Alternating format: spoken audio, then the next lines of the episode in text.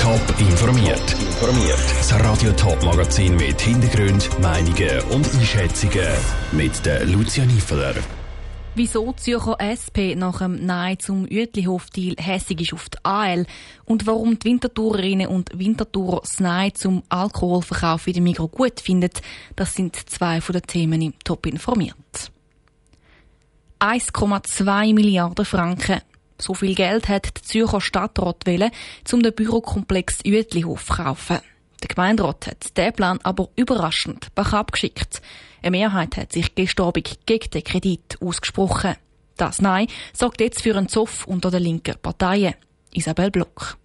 Als einmalige Gelegenheit hat der Stadtrat bezeichnet. Für über 1 Milliarde Franken soll der Uetlihof an die Stadt Zürich gehen, um in Zukunft Wohnungen darauf bauen. Zu findet der Gemeinderat. Die bürgerlichen Parteien haben sich von Anfang an dagegen gesträubt. Bei der Abstimmung hat sich dann auch die AL auf die Gegnerseite geschlagen. Und genau das passt der SP gar nicht. Es tut weh, dass die AL sie im Stich hat, sagt SP-Gemeinderätin Lisa Diggelmann. Auf jeden Fall sind wir sehr enttäuscht, dass es zu dieser unheiligen Allianz gekommen ist. Wir sind auch sehr überrascht, weil wir ja eigentlich grundsätzlich bei Liegenschaftskäufen und beim Zurückerobern vom Land eigentlich immer auf die AL können zählen und in dem Fall ist es natürlich doppelt schmerzhaft, weil es eine einmalige Chance war mit dem Uetlihof-Deal.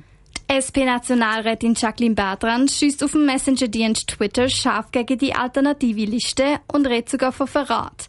Der ALCO-Fraktionspräsident David Garcia hat mit dieser Reaktion gerechnet. Er sieht die ganze Sache aber nur halb so wild. Dass die SP einfach so unsportlich mit einer Niederlage im Rat umgeht, das bin ich mir gewöhnt. Aber die Wogen glättet sich innerhalb von wenigen Tagen oder wenigen Stunden. Also ich habe gestern schon bereits verschiedene Vorstöße mit der SP wieder zusammengeplant. Er messe darum den Stichelei für der SP auch nicht allzu viel Bedeutung zu. Beide Parteien sagen dann auch, dass sie weiterhin zusammenarbeiten wollen und dass Nein zum Uertlihofverkauf kein größerer Bruch bedeutet. Der Beitrag von Isabel Block. Der Zürcher Stadtrat bedauert auf eine Frage, dass der Gemeinderat den Kredit abgelehnt hat. Die Stadt werde aber weiterhin nach geeigneten Gebäuden suchen, die sie kaufen könnte. Die meisten Stadtzürcherinnen und Stadtzürcher kennen sie wahrscheinlich. Badi Mütege. Das zweitgrößte Strandbad am Zürichsee feiert morgen seinen 100. Geburtstag. Seit der Eröffnung 1922 hat es viel erlebt. Es war mal ein Wasserflugplatz und hat eine Seilbahn. Dass diese Geschichten nicht vergessen gehen, hat Stadt Zürich eine Ausstellung in der Badi eröffnet. Andrina Brotbeck hat sich die angeschaut. Die Badi Mütege ist seit ihrer Geburtsstunde vor 100 Jahren immer beliebt gewesen. Darum hat die Stadt Zürich in der Badi verschiedene Tafeln aufgestellt, wo Ereignisse aus der 100-jährigen Geschichte erzählen. Der Martin Walker ist der Autor von diesen Schilderungen.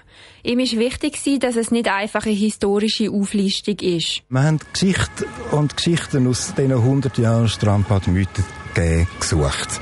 Wir haben nicht eine chronologische, so ein langweilige Abfolge machen, sondern haben immer einen Bezug gesucht zu heute und haben herausgefunden, dass sich so viel eigentlich gar nicht verändert hat.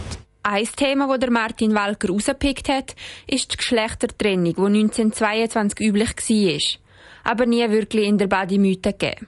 Das erfahren die Besucherinnen und Besucher auf der Tafel direkt am Wasser. Darauf steht, dass ganz am Anfang, wo das Bad eröffnet worden ist, in der Mitte eine äh, Bretterwand gestanden ist und auf der einen Seite sind Frauen und auf der anderen Seite die Männer. Allerdings haben die Frauen und die Männer das nicht so lässig gefunden und haben sehr schnell die Wand überwunden und haben sich gemischt. Das erste Mal in Zürich, das ist wirklich revolutionär gewesen. Mit der Vermischung der Geschlechter ist dann aber die Frage aufgekommen, was zum Baden angelegt wird. Auch das ist auf einer der Tafeln erklärt. Im Badereglement ist gestanden, dass die weiblichen Badegäste Badekostüm anlegen und die männlichen Badehosen oder auch Badekostüm. Und das hat man dann ein Jahr darauf sogar noch präzisiert, dass die Badhosen genügend weit müssen sein Daran haben sich die Badegäste wohl nicht gehalten, weil auf dem Foto neben dem Text sind nur Männer in engen Badhosen. Was auf dem Foto aber nicht zu sehen ist, sind knappe Speedohösli. Die sind nämlich ausdrücklich verboten gewesen. Der Beitrag von der Andrina Brotbeck. Die Badi Mütege hat zum 100-Jahr-Jubiläum nebst deren Ausstellung auch noch weitere Aktionen geplant. So kostet der Eintritt morgen beispielsweise nur 80 Rappen statt 8 Franken. Alkohol im Laden, ja oder nein? Die Frage haben die Mikrogenossinnen und Genossen in einer Urabstimmung müssen beantworten. Die Antwort ist ein ziemlich deutliches Nein gewesen. Alle Genossenschaften lehnen es ab, dass in dem Mikro Alkohol verkauft wird. Bei den Führungsriegen ist der Nüchtern gross, anders bei den Leuten auf der Straße. Jonas Milsch. Es war eine Grundsatzfrage, die die Chefetage der Mikro de Basis vorgelegt hat. Seit es Mikro gibt, wird in ihren Filialen kein Alkohol verkauft.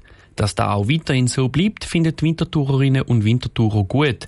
Angebot hat es ja genug. Von meiner Seite aus finde ich es eigentlich okay, weil es gibt sonst genug andere Orte, wo du Alkohol kannst kaufen Überall gibt es Alkohol und überall siehst du die Weingesteller und so. Und der Mikro ist für mich einfach die Sondersachen einkaufen. Im Dinner nebenan meistens wird sowieso wieder Alkohol verkauft und darum ich habe eine coole Aktion gefunden, aber mehr als Werbeaktion finde ich es eigentlich nicht. Aber nicht nur wegen der Angebote in anderen Läden finden die Leute auf der Straße nein gut. Die einen argumentieren auch mit der Geschichte der Mikro. Ich finde, alte Traditionen sollte man wahren. Das ist ein altes Ego vom Duttweiler her, oder? Dass Mikro einfach kein Alkohol verkauft. Ich finde es eigentlich auch gut so, dass das Prinzip eigentlich treu bleibt, man hat.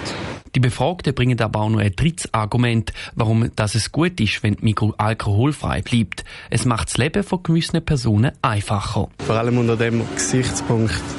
Ich glaube, für Alkoholiker ist es noch schwierig, wenn sie immer mit Alkohol konfrontiert sind. Also ich finde es eigentlich gut, weil gerade Leute, die ein Problem haben mit Alkohol, haben so nur einen sicheren Ort, wo sie einkaufen können. Bei den Wintertourerinnen und Wintertourer ist der Tenor also klar. Alkohol in dem Mikro braucht es definitiv nicht. Der Beitrag von Jonas Mielsch. Die höchste Ablehnung vom Alkoholverkauf hat es bei der Genossenschaft Zürich gegeben. Über 80 Prozent haben dort Nein gestimmt. Am tiefsten ist die Ablehnung mit 55 Prozent im Tessin. Gewesen. Top informiert, auch als Podcast. Mehr Informationen gibt's auf toponline.ch.